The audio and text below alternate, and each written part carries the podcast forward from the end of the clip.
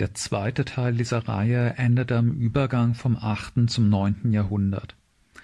Rekapitulieren wir, ehe es mit der byzantinischen Geschichte des neunten Jahrhunderts weitergeht, noch einmal kurz, wie das byzantinische Reich des achten Jahrhunderts beschaffen war und beginnen wieder mit seiner Geographie.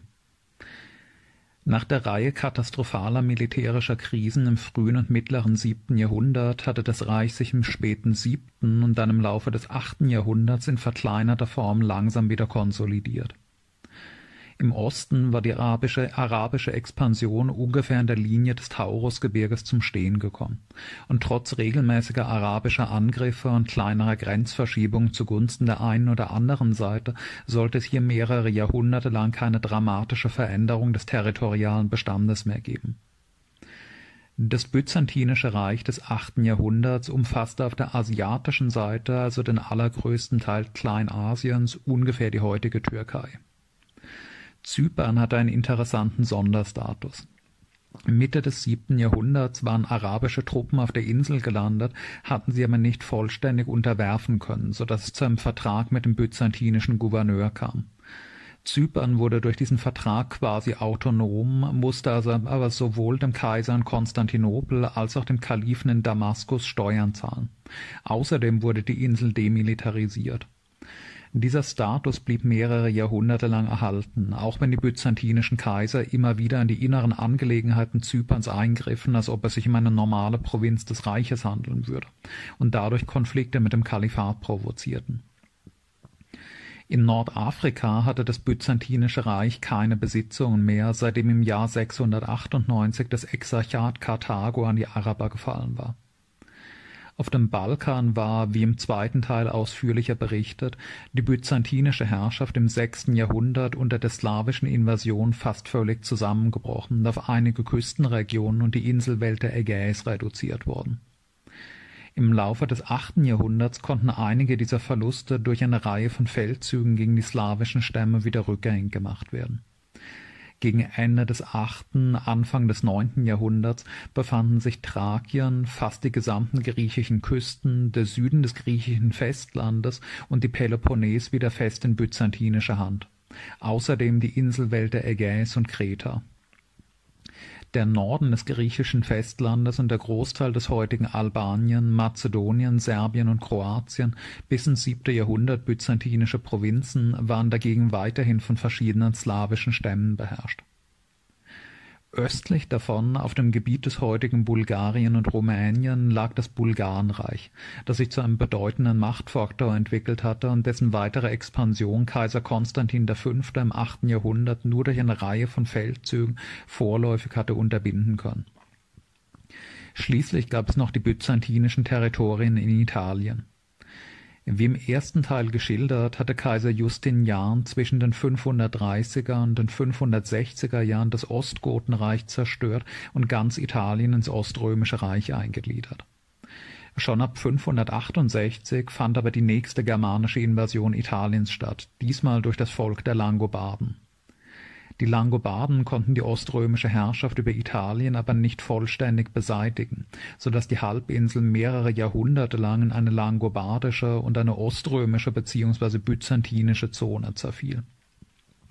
Die byzantinische Herrschaft umfasste jetzt Sizilien, einen Teil des süditalienischen Festlandes, einen von Rom im Südwesten bis Ravenna im Nordosten reichenden Streifen Mittelitaliens sowie die Inseln Korsika und Sardinien Rom und sein Umland genossen dabei aber eine gewisse Autonomie in den Händen des Papstes, der neben seinem geistlichen Amt de facto auch die weltliche Herrschaft über die Region ausübte, auch wenn man in Konstantinopel ihn weiterhin als einen Untertan des Reiches betrachtete Kaiser Konstans II. demonstrierte das auf drastische Weise, als er im Jahr 653 Papst Martin verhaften, per Schiff nach Konstantinopel bringen und dort wegen Hochverrats vor Gericht stellen ließ, weil der Papst beschuldigt wurde, einen Rebellen namens Olympios unterstützt zu haben.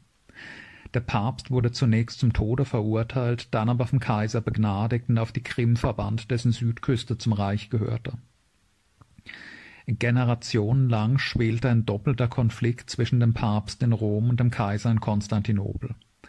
Einerseits ging es darum, ob der Papst nur ein Untertan des byzantinischen Kaisers war oder souveräner Herr in Rom und Umgebung. Andererseits um die Stellung des Papstes innerhalb der Kirche. Der Papst beanspruchte Herr der Kirche und geistliches Oberhaupt aller Christen zu sein. Der Kaiser in Konstantinopel dagegen betrachtete den Papst nur als einen von mehreren gleichberechtigten Patriarchen, und in der Praxis hatte im Osten der Patriarch von Konstantinopel die höchste religiöse Autorität zu einer formellen Spaltung der Kirche in eine westliche und eine östliche Kirche kam es zwar erst wesentlich später, aber schon in dieser Zeit zerfällt das Christentum faktisch in ein westlich-lateinisches Christentum, das den Papst als oberste Autorität anerkennt, und ein östlich-griechisches Christentum, das den Patriarchen von Konstantinopel als oberste Autorität anerkennt. In den 730er und 740er Jahren kamen die Dinge in Italien allerdings in Bewegung, mit schwerwiegenden historischen Folgen. Die Langobarden setzten nach knapp 200-jähriger Koexistenz zu einer großen neuen Offensive gegen das byzantinische Territorium in Mittelitalien an das Kaiserreich, das im Kampf mit den Arabern und den Slawen alle Hände voll zu tun hatte, konnte keine großen Armeen nach Italien schicken, und so schrumpfte der byzantinische Machtbereich unter den langobardischen Angriffen zusammen, bis im Jahr 751 schließlich auch Ravenna, Verwaltungssitz des byzantinischen Exarchen, an die Langobarden fiel. Die byzantinische Herrschaft in Mittelitalien war damit beseitigt. Die Langobarden beherrschten nun fast die gesamte Halbinsel. Das brachte den Papst, der, wie gesagt, Rom und seine Umgebung quasi autonom regierte, in eine prekäre Lage, denn die nun übermächtigen Langobarden wollten ihrem Reich nur nach Rom hinzufügen. Um seine Lage zu retten, wandte sich der Papst nach Zusammenbruch der byzantinischen Herrschaft in Italien an eine neue Schutzmacht, das Frankenreich. Die Franken waren ein germanischer Stamm, der im fünften Jahrhundert ins weströmische Gallien eingedrungen war und dort ein Königreich begründet hatte, das sich in alle Richtungen immer weiter ausdehnte und sich zum größten und mächtigsten aller germanischen Stammeskönigreiche entwickeln sollte. Im achten Jahrhundert umfasste das Frankenreich nach heutigen Grenzen den Großteil Frankreichs, der Benelux-Staaten, West- und Süddeutschlands und die Schweiz.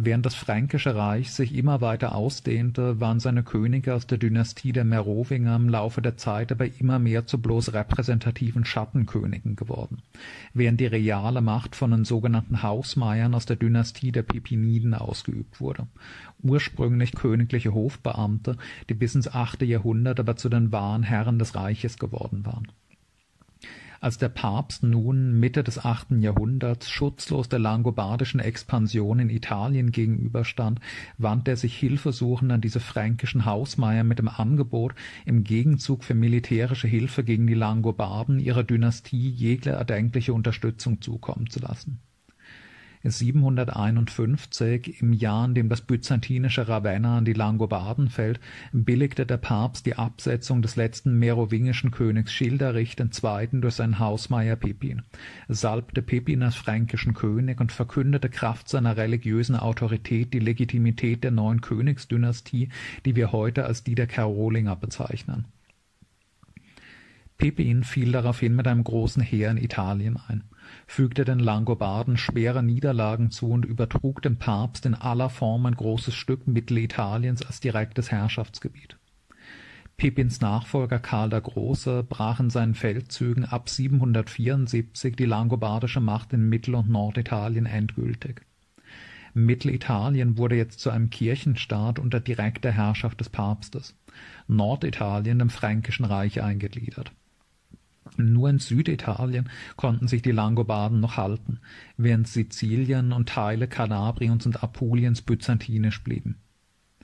Gleichzeitig eroberten die Franken auch das bisher byzantinische Korsika, während Sardinien beim Reich blieb, bis der dortige byzantinische Gouverneur sich 832 selbstständig machte und die Insel nun als ein eigenes Fürstentum regierte im frühen neunten Jahrhundert übten die byzantinischen Kaiser also eine direkte Herrschaft über Kleinasien, den Großteil Griechenlands, Thrakien, die Südküste der Krim, die Ägäischen Inseln mit Kreta, Sizilien und ein Stück des süditalienischen Festlandes aus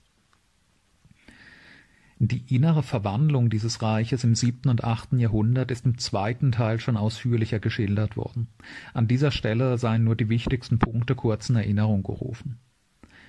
Durch eine große Verwaltungsreform war die bisherige Gliederung des Reiches in eine Vielzahl kleiner Provinzen mit einer rein zivilen Verwaltung aufgehoben und durch das sogenannte Themensystem ersetzt worden das Reichsgebiet war jetzt in Themen unterteilt, relativ große Verwaltungseinheiten mit einem Gebiet von teilweise über hunderttausend Quadratkilometern, an deren Spitze ein sogenannter Stratege stand, in dessen Hand sowohl die zivile Verwaltung als auch das militärische Kommando über die Truppen seines Themas lag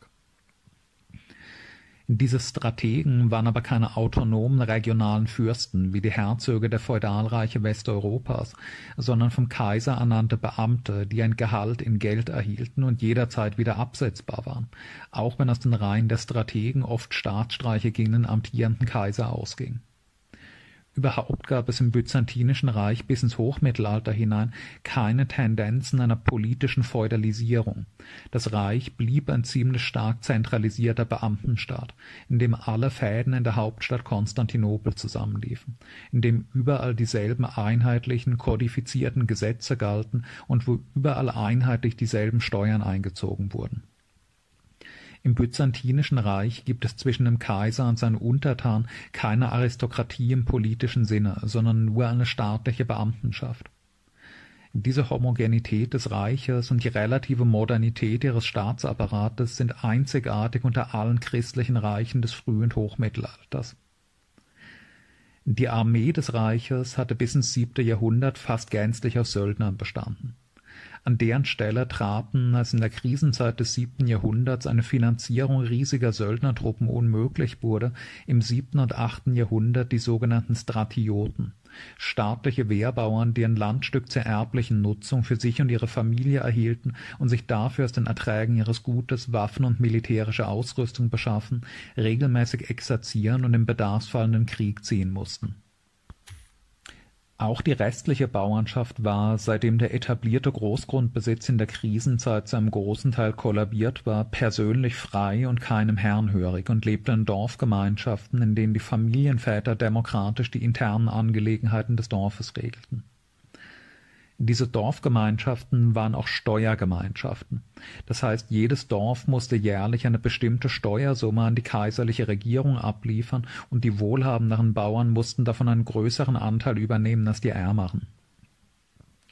Das Städtewesen erlebte im siebten und achten Jahrhundert zwar einen deutlichen Niedergang, wie auch überall sonst in Europa, aber anders als in Westeuropa kam das urbane Leben in Byzanz auch in diesen Dark Ages nicht völlig zum Erliegen. Konstantinopel blieb durchgehend eine Großstadt und die bei weitem größte Stadt der christlichen Welt. Der Tiefpunkt der Einwohnerentwicklung Konstantinopels dürfte im achten Jahrhundert bei etwa 100.000 Einwohnern erreicht worden sein. Danach wuchs die Stadtbevölkerung jahrhundertelang wieder kontinuierlich an und erreichte im Hochmittelalter wieder eine Einwohnerzahl von schätzungsweise bis zu 400.000, möglicherweise sogar noch mehr der größte innere Konflikt, der das Reich von den 720er bis zu den 840er Jahren erschütterte, der Ikonoklasmus, also der Streit um die Bilderverehrung, damit einhergehend die Stellung von Kirche und Mönchtum der byzantinischen Gesellschaft, ist im zweiten Teil schon behandelt worden. Die Abfolge von bilderfeindlichen und bilderfreundlichen Kaisern endete schließlich 843 mit dem Tod von Kaiser Theophilos, dem letzten ikonoklastischen Kaiser Danach gehörte die Ikonenverehrung für immer unbestritten zur byzantinischen Kultur, gewann das Mönchtum seine Stellung zurück und konnte ein gesellschaftlich immer wichtigerer Faktor werden. Der Ikonoklasmus, also die Zerstörung der bildlichen Darstellung Christi und der Heiligen und damit einhergehend die Bekämpfung des Mönchtums als gesellschaftlicher Institution, hatte ihren Höhepunkt unter der Regierung Kaiser Konstantins V. erreicht, wie im ersten Teil geschildert dessen Sohn und Nachfolger Leon IV., unter dessen Regierung sich bereits eine größere Toleranz gegenüber der Bilderverehrung abgezeichnet hatte, starb nach kurzer Regierung im Jahr 780. Da sein Sohn Konstantin erst zehn Jahre alt war, brauchte es bis zu Konstantins Volljährigkeit einen Regenten Als Leons Witwe Irene sich zur Regentin proklamierte, kam es zu einem Putschversuch von Leons Bruder Nikephoros, der aber niedergeschlagen werden konnte. Nikephoros wurde zur Annahme der Priesterweihe gezwungen und trat an, Irene trat die Regentschaft an und nahm dabei als erste Frau der römisch-byzantinischen Geschichte auch den Titel einer Mitkaiserin an. Kernanliegen von Irenes Regierung war die Wiederherstellung der Bilderverehrung die Förderung von Kirche und Mönchtum. Nach über 50 Jahren offizieller ikonoklastischer Politik war das aber nicht so einfach. Einem großen Teil der byzantinischen Gesellschaft war die Gewissheit, dass Bilderverehrung Götzendienst sei, in Fleisch und Blut übergegangen.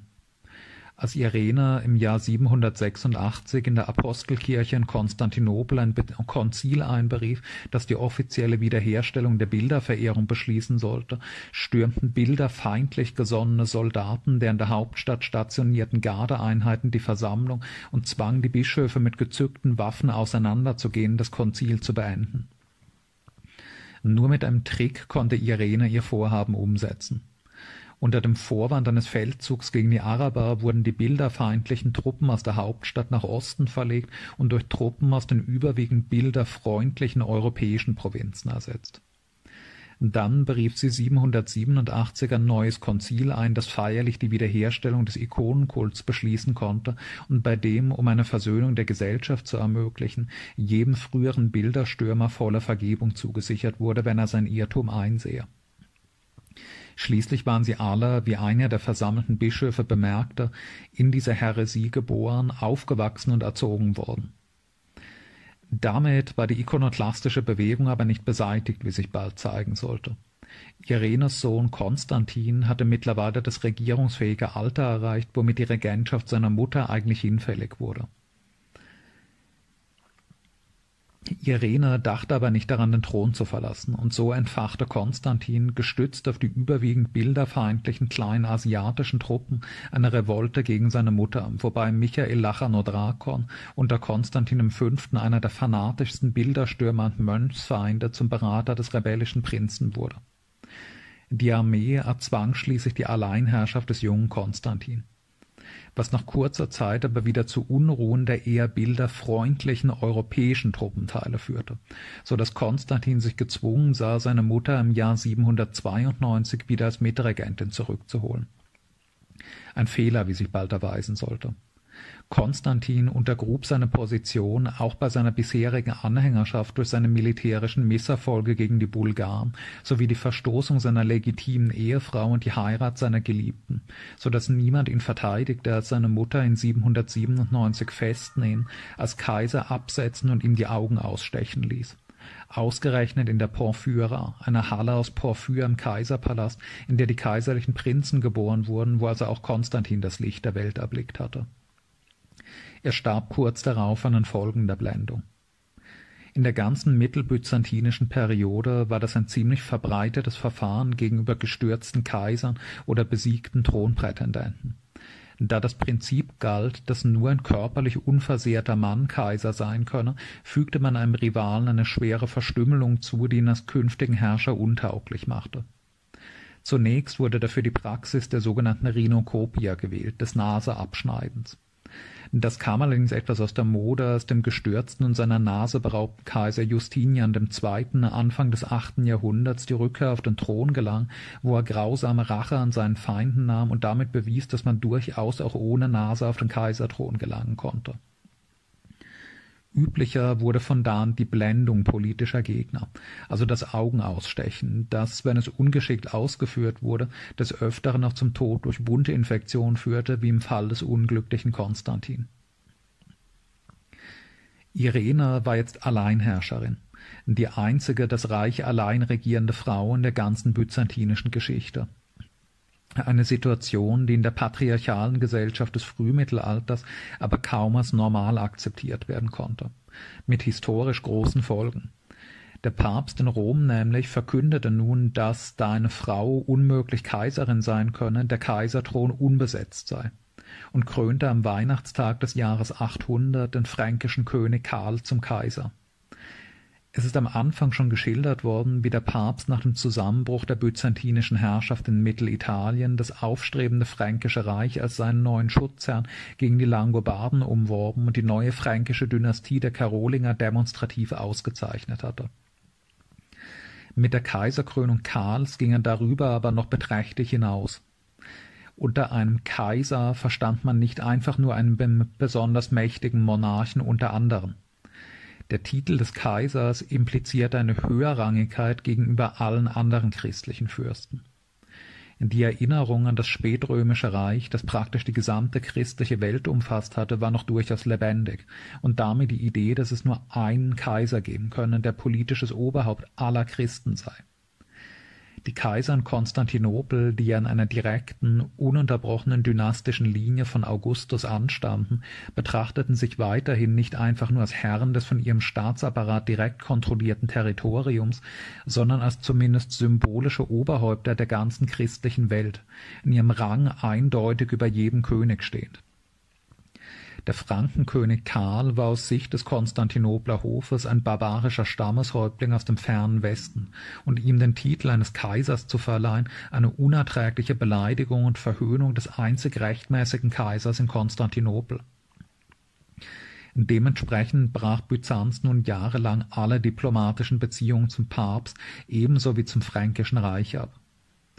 Die Autorität des Papstes im östlichen Mittelmeerraum sank auf den Nullpunkt und spätestens ab diesem Zeitpunkt zerfiel die christliche Welt endgültig in ein westliches Christentum mit dem Zentrum Rom und ein östliches Christentum mit dem Zentrum Konstantinopel, auch wenn diese Trennung erst viel später formell und endgültig vollzogen werden sollte.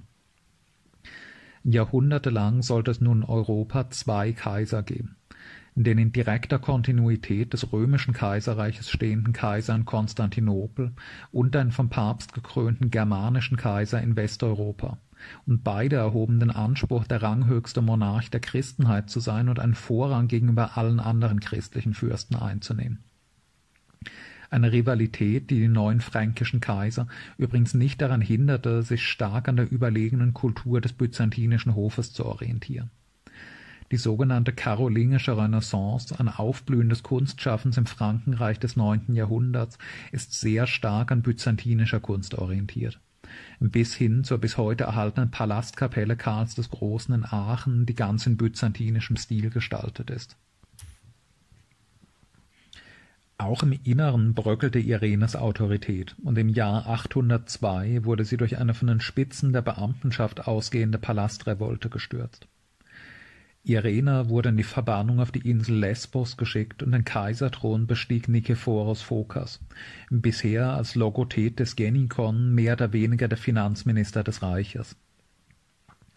Kaiser Nikephoros hielt zwar wie Irena an der von ihr wieder eingeführten Bilderverehrung fest, aber die Kirche verlor unter ihm wieder zahlreiche der Privilegien, die sie unter der sehr frommen und klosterfreundlichen Irene genossen hatte Insbesondere hob er die von Irene verfügte Steuerbefreiung der Klöster auf. Die wichtigste Steuer im Byzantinischen Reich war das Kapnikon, die Herdsteuer, die jeder Haushalt des Reiches gleichermaßen zu zahlen hatte.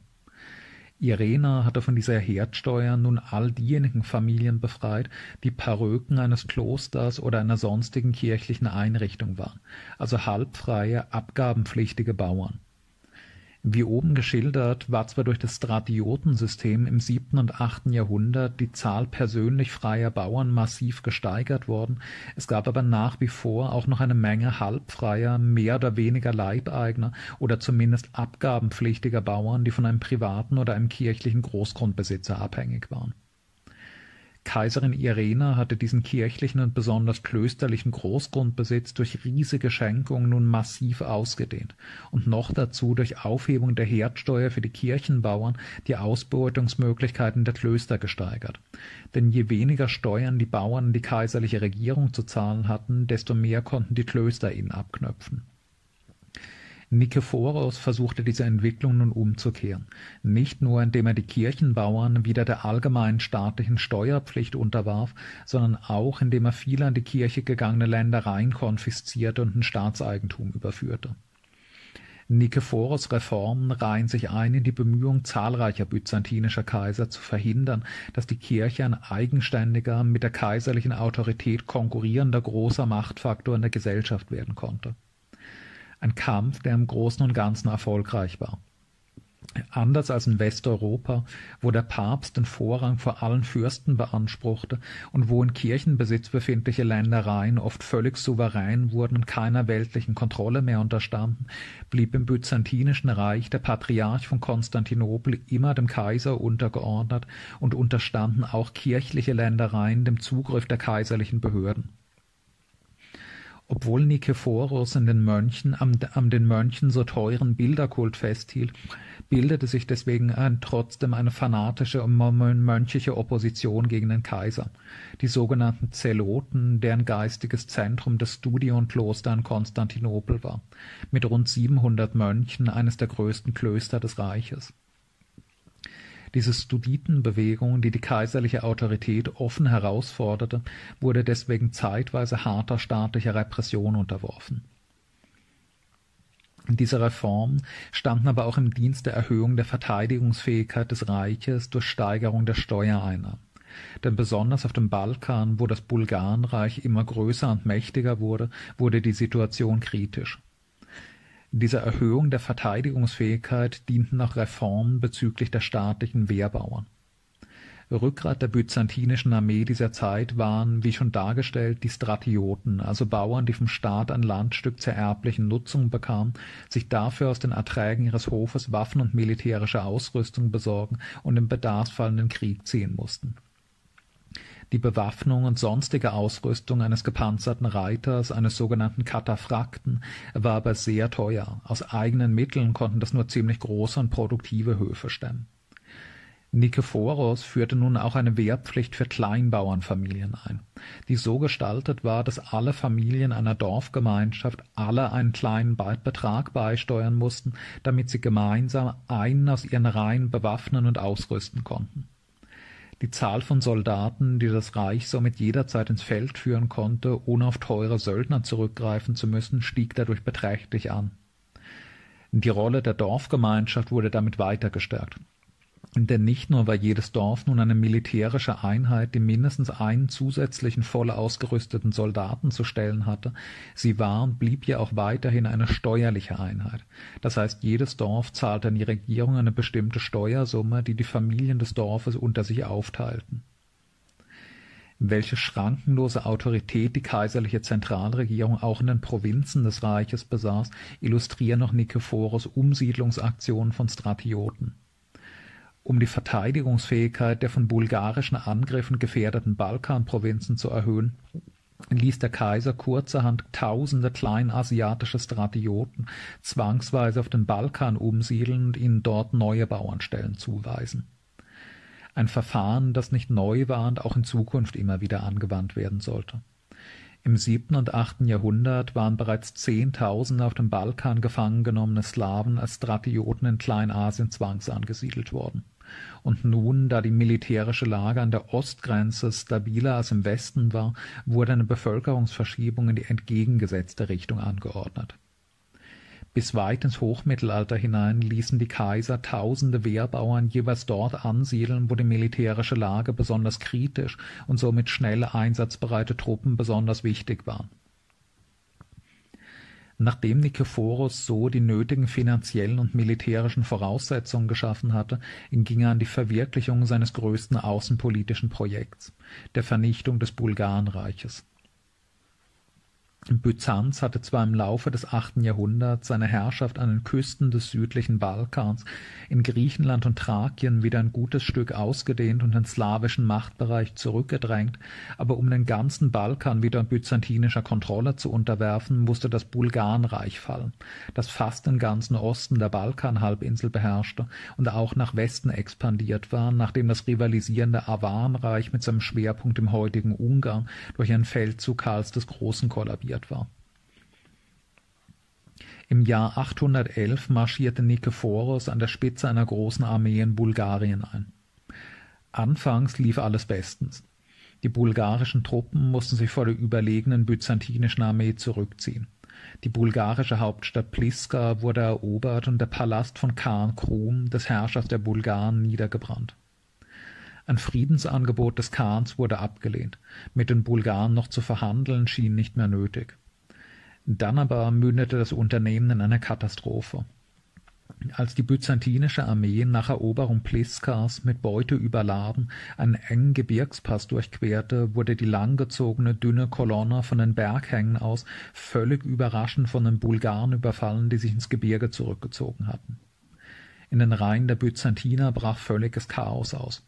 Koordinierter Widerstand war kaum möglich, und fast alle Soldaten wurden von den Bulgaren niedergemetzelt.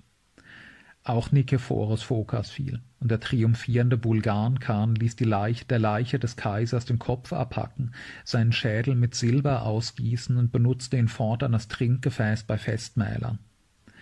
Nikephoros Sohn und designierter Thronfolger Staurakios konnte schwer verletzt entkommen, starb aber innerhalb weniger Monate an den Folgen seiner Verwundung. Zum ersten Mal seit knapp 450 Jahren war ein römischer bzw. byzantinischer Kaiser in der Schlacht getötet worden. Die Demütigung von Byzanz durch dieses emporgekommene Barbarenreich der Bulgaren konnte nicht tiefer sein. Und nichts konnte der Expansionslust des bulgarischen Khans mehr Auftrieb geben. Auf den leeren Thron wählte der Senat von Konstantinopel nun Michael Rangabe, einen hohen Hofbeamten und Schwager des toten Kaisers. Die Politik Michaels I. war in verschiedener Hinsicht eine völlige Kehrtwende gegenüber der des Nikephoros. Während Kaiser Nikephoros sich standhaft geweigert hatte, den Kaisertitel Karls des Großen anzuerkennen, schickte Michael nun eine diplomatische Gesandtschaft an den fränkischen Hof in Aachen, die den Kaisertitel Karls offiziell anerkannte im Gegenzug für die kampflose Rückgabe einiger Küstengebiete an der nördlichen Adria, die die Franken erobert hatten und innenpolitisch stellte Michael sich auf die Seite der Zelotenbewegung und überschüttete die von Nikephoros hart behandelten Klöster mit staatlichen Geldzuwendungen und Privilegien. Um seine Herrschaft zu festigen, musste Michael aber Revanche an den Bulgaren nehmen, und das ging gründlich schief. Im Juni 813 wurde ein neues gegen Bulgarien ausgesandtes Heer in der Nähe von Adrianopel besiegt, nicht zuletzt, weil Leon, der Stratege des Themas Anatolikon, mitten in der Schlacht mit den von ihm befehligten kleinasiatischen Truppen den Rückzug antrat.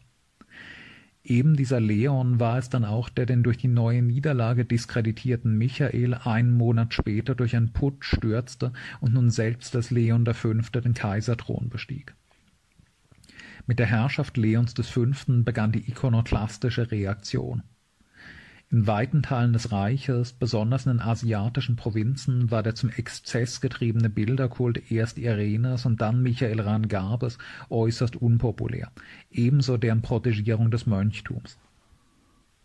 Als der neue Kaiser nun verkündete, die zahlreichen militärischen Niederlagen der bilderfreundlichen Kaiser seien Ausdruck der göttlichen Missbilligung des Bilderkults gewesen, stieß das in Teilen der byzantinischen Gesellschaft auf positive Resonanz das Grab Kaiser Konstantins V., des radikalsten Bilderstürmers, der gleichzeitig die größten militärischen Erfolge über die Bulgaren erzielt hatte, wurde in diesen Jahren, in denen die siegreichen Bulgaren sogar bis vor die Mauern Konstantinopels vorstießen, zu einer Art volkstümlicher Pilgerstätte.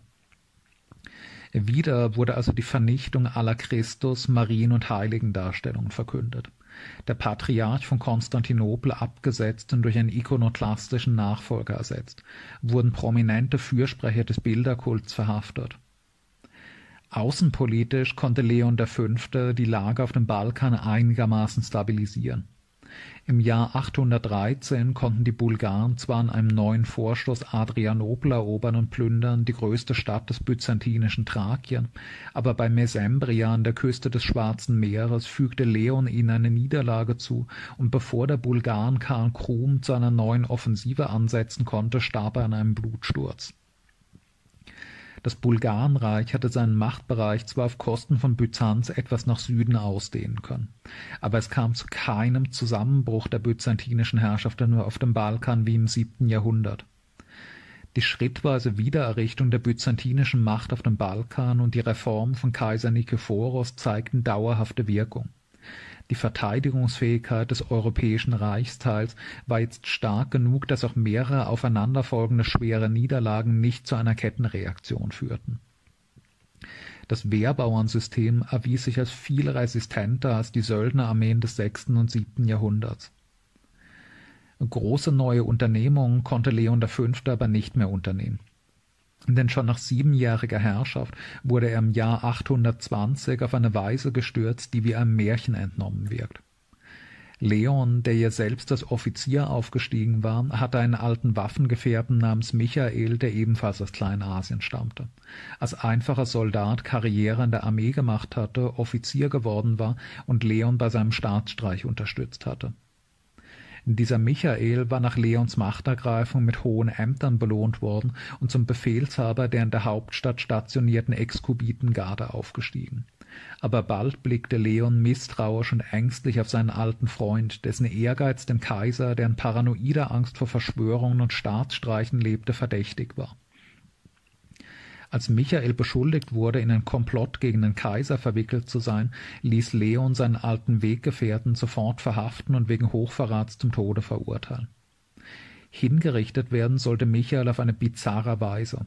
Leon ordnete an, dass man ihn zusammen mit einem Affen an einen Holzpfahl festbinde und in einen der Öfen werfe, mit denen die Warmwasserbecken im Hallenbad des kaiserlichen Palastkomplexes beheizt wurden. Die Hinrichtung sollte am Weihnachtstag des Jahres 820 vollzogen werden. Aber Leons Frau Theodosia protestierte, dass es unchristlich sei, eine Hinrichtung an Weihnachten zu vollziehen, und so wurde der Termin um 24 Stunden verschoben. Der Gefängniswärter konnte nun aber für die Rettung Michaels gewonnen werden, und als der Kaiser am Weihnachtsmorgen zum Gottesdienst in die Hagia Sophia ging, drangen vom Gefängniswärter eingelassene loyale Gardisten Michaels ins Gefängnis ein, befreiten ihren alten Kommandanten und gingen dann, als Chorsänger verkleidet, in die Hagia Sophia herüber, wo sie mitten im Gottesdienst plötzlich ihre Schwerter unter den Gewändern hervorzogen, sich auf den vor dem Altar knienden Kaiser stürzten und ihn umbrachten. Michael wurde noch mit zusammengeketteten Füßen im Triumph in den Thronsaal geführt und von den Soldaten zum Kaiser proklamiert. Noch am Abend desselben Tages legalisierte der Patriarch von Konstantinopel den Staatsstreich, indem er ihn als Michael II. in der Hagia Sophia, in der noch Leons Blut auf dem Fußboden klebte, zum Kaiser krönte. Leons Sohn und designierter Thronfolger Konstantin wurde kastriert und auf eine Insel im Marmarameer verbannt. Michael, ein von den hauptstädtischen Eliten wegen seiner Unbildung und Grobheit verspotteter, emporgekommener Bauernsohn, war auf den Kaiserthron gelangt. Diese pittoreske Episode illustriert zwei für die gesamte mittelbyzantinische Zeit charakteristische Phänomene. Erstens, dass der Kaiser zwar ein Autokrat mit einer so gewaltigen persönlichen Machtfülle war wie in kaum einem Reich dieser Zeit, die Stabilität einer kaiserlichen Regierung aber sehr leicht fragil werden konnte. Knapp ein Drittel aller byzantinischen Kaiser ist durch einen Staatsstreich gestürzt worden und die meisten davon dabei auch ermordet. Entscheidend dafür dürfte sein, dass das Prinzip der Erblichkeit des Thrones sich in Byzanz anders als in den meisten westeuropäischen Königreichen niemals vollständig durchgesetzt hat. Zwar gab es durchaus auch in Konstantinopel ein gewisses dynastisches Denken, und einigen Kaisern mit hoher Autorität ist es auch gelungen, Dynastien zu begründen, in denen der Thron über mehrere Generationen vererbt wurde. Aber daraus ist niemals ein formell festgestellter und als selbstverständlich anerkannter Rechtsanspruch geworden. Eine offizielle Erblichkeit des Kaisertums gab es nie. Als Sohn eines amtierenden Kaisers geboren zu werden, war zwar ein großer Vorteil für die Aussichten auf das Kaisertum, und die meisten Kaiser versuchten die Thronfolge ihrer Söhne sicherzustellen, indem sie sie noch zu ihren Lebzeiten zu Mitkaisern ernannten.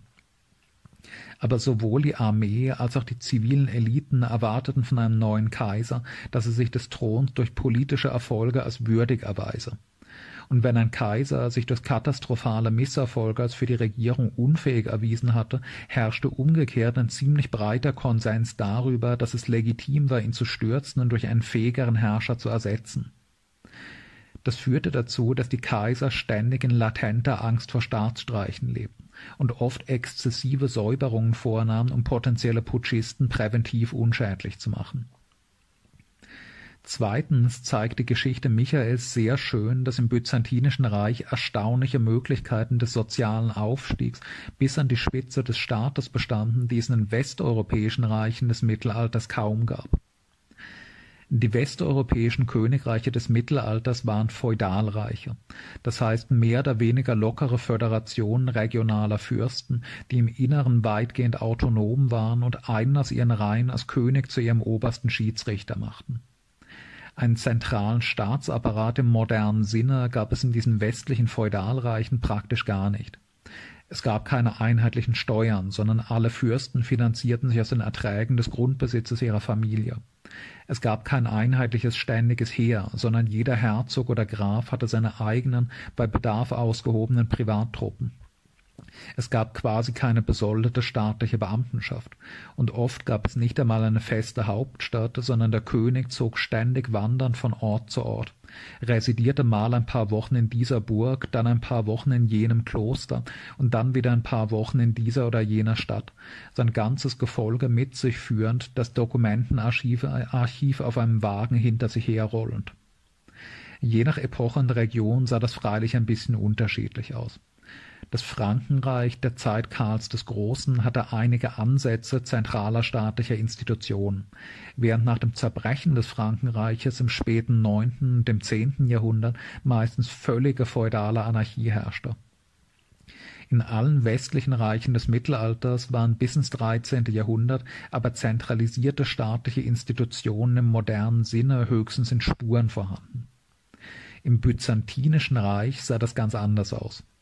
Hier gab es das ganze Früh- und Hochmittelalter hindurch einen zentralisierten, einheitlichen Beamtenstaat mit einer einheitlichen staatlichen Armee, einem einheitlichen reichsweiten Steuerwesen, einer einheitlichen Währung und einer großen Bürokratie von Beamten, die direkt der Zentrale in Konstantinopel unterstanden und dafür ein Gehalt in gemünztem Geld bezogen im frühen Hochmittelalter war Byzanz das einzige christliche Reich mit einem wirklichen Staatsapparat im modernen Sinne. Und dieser Staatsapparat bot gewisse Aufstiegsmöglichkeiten. Einerseits die Armee.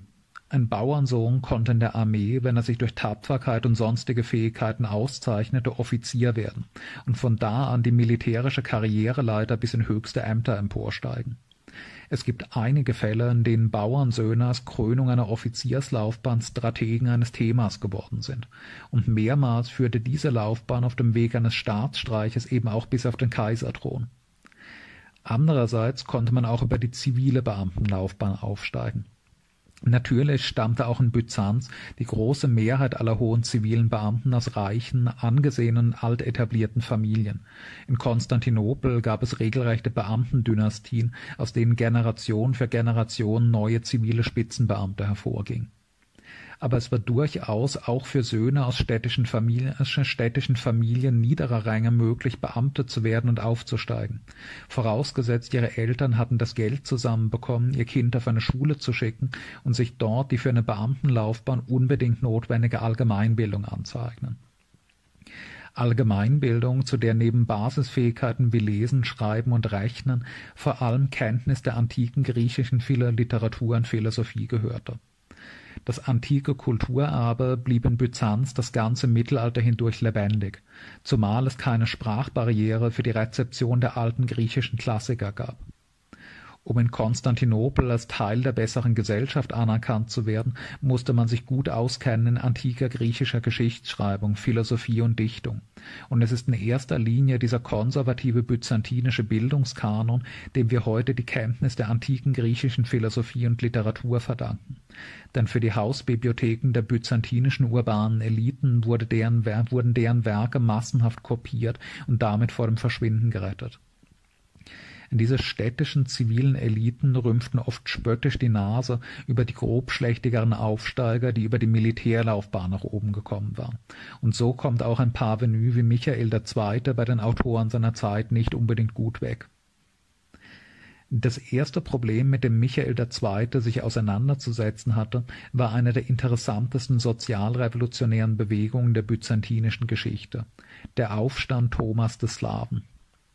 Wie schon erwähnt, waren im Laufe des siebten und achten Jahrhunderts zahlreiche auf dem Balkan gefangen genommene Slawen in den asiatischen Provinzen des Reiches als Stratioten angesiedelt worden, besonders in den Grenzregionen zum Kalifat hin, so dass es im Osten Anatoliens schließlich eine recht große slawischstämmige Bevölkerung gab, die aber üblicherweise innerhalb weniger Generationen griechische Sprache und Kultur angenommen haben dürfte aus einer solchen Familie gräzisierter Slawen stammte auch Thomas, der, ebenfalls ein sozialer Aufsteiger, im Militärdienst Offizier geworden war. Als nun Leon V. ermordet wurde und sein Mörder Michael II. sich in Konstantinopel mit höchst fragwürdiger Legitimität auf den Thron setzte, sah Thomas die Gelegenheit gekommen, eine Rebellion zu entfesseln, um selbst auf den wackelnden Kaiserthron zu kommen. Anders als es bei solchen Rebellionen üblich war, stützte Thomas sich aber nicht einfach nur auf die Truppen seiner Region, sondern entfachte eine breite Volksbewegung und profilierte sich als Vorkämpfer der Unterdrückten und der Randgruppen des byzantinischen Staates. Einerseits scheint Thomas besondere Unterstützung bei den ethnischen Minderheiten der östlichen Grenzregion genossen zu haben. Nicht nur bei den anatolischen Slawen, sondern auch bei unter byzantinischer Herrschaft lebenden Arabern und Persern. Thomas präsentierte sich aber auch als Heilsbringer der Armen, der Kleinbauern, der städtischen Armen, die unter der hohen Steuerlast und der häufigen Willkür der kaiserlichen Beamtenschaft litten, und versprach nach seinem Einzug in Konstantinopel ein herrliches Reich der Gerechtigkeit und Brüderlichkeit zu schaffen. Die Anhängerschaft des Thomas war von vage sozialrevolutionären Ideen erfüllt und ein zeitgenössischer Chronist berichtet schaudernd, im Machtbereich des Thomas sei die ganze soziale Ordnung auf den Kopf gestellt. Sklaven, von denen es durchaus noch eine beträchtliche Zahl gab, würden ihre Herren ermorden und Soldaten ihre Offiziere. Außerdem verbündete Thomas sich mit den Paulikianern, einer in den östlichen Grenzprovinzen verbreiteten eigenartigen Sekte, die vom byzantinischen Staat unterdrückt wurde. Die Paulikianer verstanden sich selbst als Christen, vertraten aber einen stark von der alten persischen Religion beeinflussten dualistischen Glauben, wonach die materielle Welt von einem satanischen bösen Gott geschaffen sei, der in ständigen Kampf mit einem guten Gott stehe, der eine unsichtbare immaterielle Welt regiere, aus der die Menschen ursprünglich stammten und in die sie zurückzukehren strebten da unsere ganze sichtbare Welt die Welt des Teufels sei, betrachteten sie auch die darin bestehenden gesellschaftlichen Institutionen als teuflisch, den Staatsapparat ebenso wie die Kirche. Von der restlichen Gesellschaft suchten die Paulikianer sich möglichst abzusondern, mit dem Staat möglichst wenig in Berührung zu kommen. Kurz, Thomas scharte alle Gruppen der Bevölkerung um sich, die in einem gespannten Verhältnis zur Regierung in Konstantinopel standen. Außerdem wurde er von Kalif al-Mamun unterstützt, der wohl darauf hoffte, durch die Befeuerung eines Bürgerkrieges das byzantinische Reich zu destabilisieren. Bis 821 hatte sich der Großteil Kleinasiens auf Thomas Seite gestellt, darunter auch mehr oder weniger die gesamte Reichsflotte. Mit deren Schiffen konnte er im Winter auf die europäische Seite übersetzen, mit seiner Armee die Belagerung Konstantinopels beginnen. Über ein Jahr lang stand Thomas Heer vor den Mauern der Hauptstadt, aber vergeblich. Seine Streitkräfte lichteten sich durch Versorgungsprobleme und mangelnde Disziplin. Und als der Bulgaren Khan Omurtak auf Seite Michaels II. den Krieg intervenierte und die Belagerer angriff, musste Thomas sich zurückziehen und sich im thrakischen Arkadiopolis verschanzen. 823 musste Thomas sich schließlich ergeben. Er wurde mit seinen engsten Vertrauten durch Pfählen hingerichtet. Im darauffolgenden Jahr wurden auch die letzten Widerstandsherde in Kleinasien unterworfen. Michael II. hatte schließlich seine Herrschaft im ganzen Reich befestigt, aber arabische Piraten hatten diesen Moment, in dem Byzanz kaum handlungsfähig und besonders seine Flotte gebunden war, ausgenutzt, um eine Landung auf Kreta zu unternehmen. Nach wechselhaftem Kampf gelang es ihnen, die gesamte Insel zu erobern und das de facto selbstständige Emirat Kreta zu schaffen, das formell die Oberhoheit des Kalifen anerkannte, tatsächlich aber ein souveräner Staat war. Eine von Kaiser Michael eilig zusammengezogene Flotte konnte zwar verhindern, dass die Eroberer sich auch der Kykladen bemächtigten, Kreta aber nicht zurückgewinnen. Fast gleichzeitig begann auch eine arabische Invasion Siziliens, des wertvollsten noch verbliebenen byzantinischen Territoriums in Italien. Der byzantinische Gouverneur Euphemios hatte das allgemeine Chaos ausgenutzt, um sich von Konstantinopel loszusagen und seine eigene Herrschaft zu begründen. Um sich gegen eine etwaige Strafexpedition aus Konstantinopel zu wappnen, verbündete er sich mit der die nordafrikanische Küste beherrschenden arabischen Dynastie der Aglabiden. Kaum waren deren Truppen aber auf diese Weise widerstandslos in Sizilien gelandet, entledigten sie sich des Euphemios und gingen daran, die Insel für sich selbst zu erobern. Der byzantinische Widerstand gegen die arabische Invasion verhärtete sich aber bald, und letztlich konnten die Araber nur den Südwesten Siziliens unter ihre Kontrolle bringen, während der Nordosten bis Anfang des zehnten Jahrhunderts byzantinisch blieb. Die 820er Jahre waren also eine Krisenzeit für Byzanz. Michaels Sohn und Nachfolger Theophilos, der von 829 bis 842 regierte, konnte die Situation nur mühsam stabilisieren. Zunächst unternahm er einen erfolgreichen Feldzug gegen das Kalifat, konnte mit seiner Armee tief ins Euphratgebiet vorstoßen und die bedeutende Stadt Samosata erobern, provozierte aber den Kalifen bis aufs Blut, als er dessen Geburtsort Sozopetra einnahm und alle dort gemachten männlichen Gefangenen massakrieren ließ Theophilos veranstaltete zur Feier seiner Erfolge einen Triumphzug in Konstantinopel und ließ Sondermünzen auf seinen Sieg prägen. Aber Kalif Mutasim war entschlossen, Rache für die Vernichtung seiner Heimatstadt zu nehmen. Mutasim zog eine Armee von über hunderttausend Mann zusammen, durchbrach damit im Jahr 838 die byzantinischen Grenzstellungen und marschierte damit tief ins Innere von Kleinasien. Theophilos, der sich den Invasoren mit einer Armee entgegenstellte, wurde geschlagen und musste sich zurückziehen. Die Araber eroberten Ankara, dann wandten sie sich gegen das eigentliche Ziel ihres Feldzugs. Amorion, die größte Stadt Zentralanatoliens und Heimatstadt von Theophilos Familie. Die Garnison von Amorion war durch Elitetruppen der Konstantinopler Garderegimenter verstärkt worden, aber vergebens. Nach zweiwöchiger Belagerung gelang es den Arabern Mitte August 838, mit ihren Belagerungsmaschinen eine Bresche in die Mauern von Amorion zu reißen und die Stadt im Sturm zu erobern. Es folgte eines der entsetzlichsten Massaker der gesamten Geschichte der byzantinisch-arabischen Kriege Mehrere Zehntausend Zivilisten wurden niedergemetzelt, die Überlebenden als Sklaven in den Irak verschleppt, 42 von ihnen zu in der Ostkirche populären Heiligen, als sie sich weigerten, zum Islam zu konvertieren und dafür geköpft worden sein sollen. Die entvölkerte Stadt wurde in Brand gesteckt und niemals wieder aufgebaut. Amorion, lange eine der größten Städte des Reiches, hörte für immer zu existieren auf und ist bis heute ein menschenleeres Ruinenfeld. Eine Revolte in seinem Reich zwang den Kalifen, sich bald danach zurückzuziehen, und letztlich änderte der Feldzug trotz seiner ungeheuren Opfer nicht viel am Grenzverlauf zwischen Byzanz und dem Kalifat. Innenpolitisch war die Herrschaft des Theophilos durch eine letzte Rückkehr zur scharfen ikonoklastischen Maßnahmen gekennzeichnet obwohl der Rückhalt für die Bilderstürmereien der Bevölkerung schon stark geschwunden war, setzte Theophilos noch einmal eine brutale Verfolgung gegen Bilderverehrer und ikonenfreundliche Klöster in Gang. Der Mönch Theophanes, der gleichzeitig Dichter war und Gedichte zum Lob der Ikonenverehrung verfasste, wurden auf Anordnung des Kaisers bilderfeindliche Verse mit einem glühenden Eisen in die Stirn gebrannt als Theophilos im Januar 842 starb, führte seine Witwe Theodora, die als Regentin für ihren minderjährigen Sohn Michael fungierte, die Bilderverehrung sofort wieder ein, und zwar diesmal endgültig. Die Epoche des Ikonoklasmus war definitiv zu Ende. Eine der ersten Maßnahmen Theodoras als Regentin war eine, die hier kurz erwähnt sei, weil sie später erhebliche Auswirkungen auch auf Westeuropa haben sollte.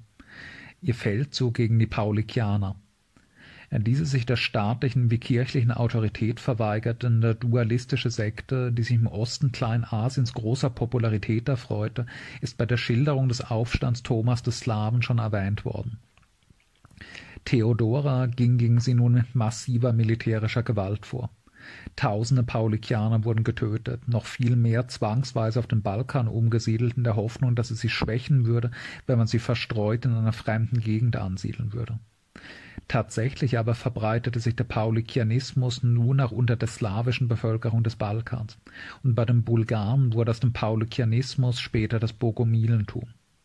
Bogomilische Missionare reisten nun vom Balkan auch nach Italien und Südfrankreich und begründeten dort eine Untergrundkirche, die man als Katharatum bezeichnet und die im Hochmittelalter in Südfrankreich kurzzeitig quasi Nationalreligion der Aristokratie werden sollte, bevor Südfrankreich und seine katharische Religion einem Kreuzzug unterworfen wurden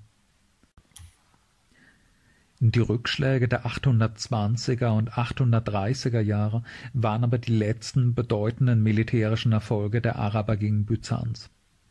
Ab der Mitte des Jahrhunderts beginnt sich nach rund 200-jähriger Offensive das Blatt zu wenden und nun Byzanz gegen die Araber erfolgreich in die Offensive zu gehen 200 Jahre lang dehnt das Kaiserreich seinen Machtbereich im Osten nun Schritt für Schritt immer weiter aus und dringt wieder in Gebiete vor, die seit dem siebten Jahrhundert nicht mehr unter der Herrschaft Konstantinopels gestanden hatten diese sich langsam verändernden Machtverhältnisse im östlichen Mittelmeerraum werden durch spektakuläre Aktionen verdeutlicht, wie im Jahr 853, als eine große byzantinische Flotte Ägypten angriff, die Stadt Damiette im Nildelta eroberte und zerstörte und mit großer Beute wieder abfuhr ein Grund für diese Machtverschiebung zugunsten Konstantinopels sind zweifellos die Reformen des späten achten und frühen neunten Jahrhunderts, besonders die unter Kaiser Nikephoros Phokas, die die Finanzsituation, das militärische Potenzial des Reiches dauerhaft gesteigert hatten. Andererseits die Tatsache, dass das Kalifat einen immer stärkeren Prozess feudaler Zersplitterung durchlief das islamische Imperium war so schnell, so gigantisch angewachsen und herrschte über so verschiedene Völker, dass Tendenzen zu regionaler Autonomie bald unvermeidlich waren, zumal angesichts der schleichenden Verkehrsverhältnisse dieser Zeit auf dem Papier mochte das Kalifat auf dem Höhepunkt seiner Ausdehnung vom Atlantik im Westen bis an den Rand Indiens im Osten reichen, aber die örtlichen Gouverneure entwickelten sich immer mehr zu de facto souveränen Herrschern, die die Oberhoheit des Kalifen nur noch formell anerkannten und teilweise nicht einmal das, beispielsweise in Spanien, das von Mitgliedern der gestürzten Kalifendynastie der Umayyaden regiert wurde, die die Abbasiden-Kalifen in Bagdad nicht anerkannten im neunten und zehnten Jahrhundert hatte Byzanz es an seinen Ostgrenzen immer weniger mit einem einheitlichen islamischen Großreich zu tun, sondern immer mehr mit verschiedenen Emiraten, de facto selbstständigen kleinen und mittelgroßen islamischen Staaten,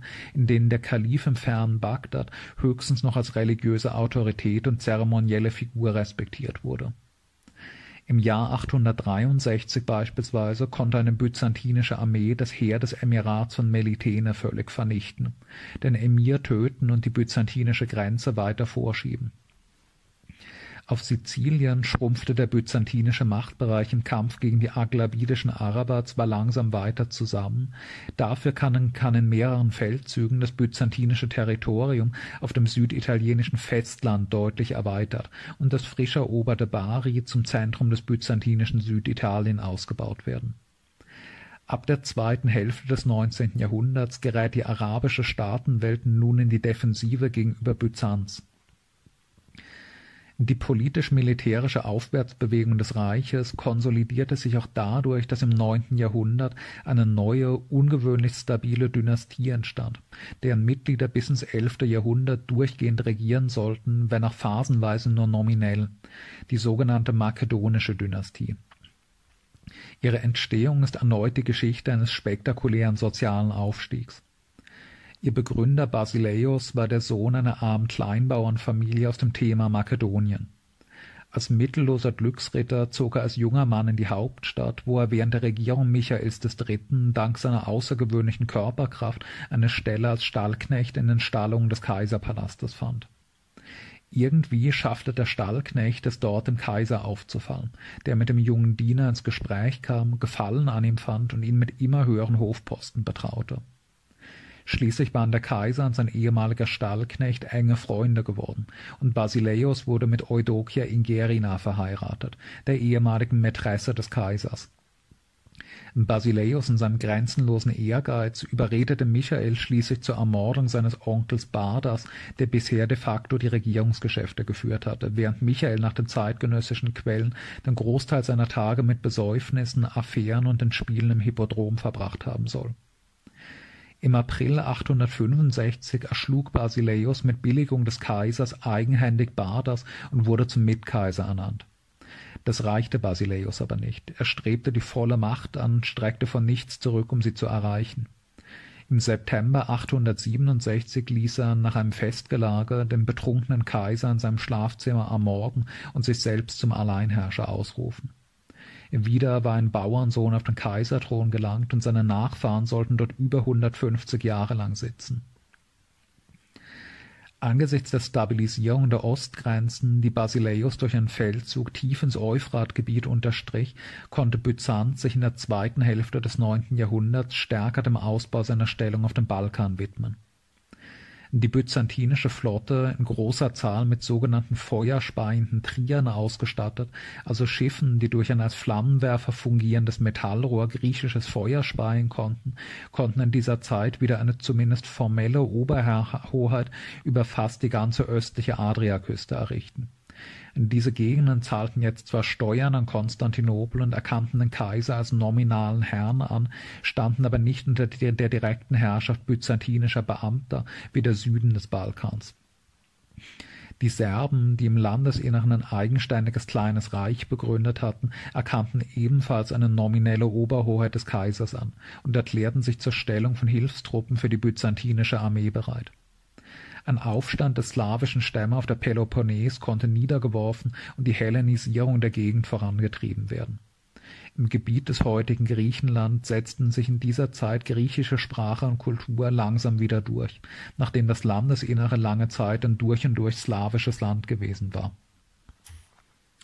das größte Hindernis für die Wiederherstellung der byzantinischen Herrschaft über den ganzen Balkan war und blieb aber das Bulgarenreich, das im späten neunten und frühen zehnten Jahrhundert einen gewaltigen Aufschwung erlebte. Gleichzeitig mit seiner größten territorialen Expansion nahm aber auch die kulturelle Byzantinisierung des Bulgarenreiches Fahrt auf. Im Jahr 864 war der bulgarische Herrscher Boris zum Christentum konvertiert und zwar zum Christentum in seiner östlichen byzantinischen Form und nicht in seiner westlichen katholischen Form.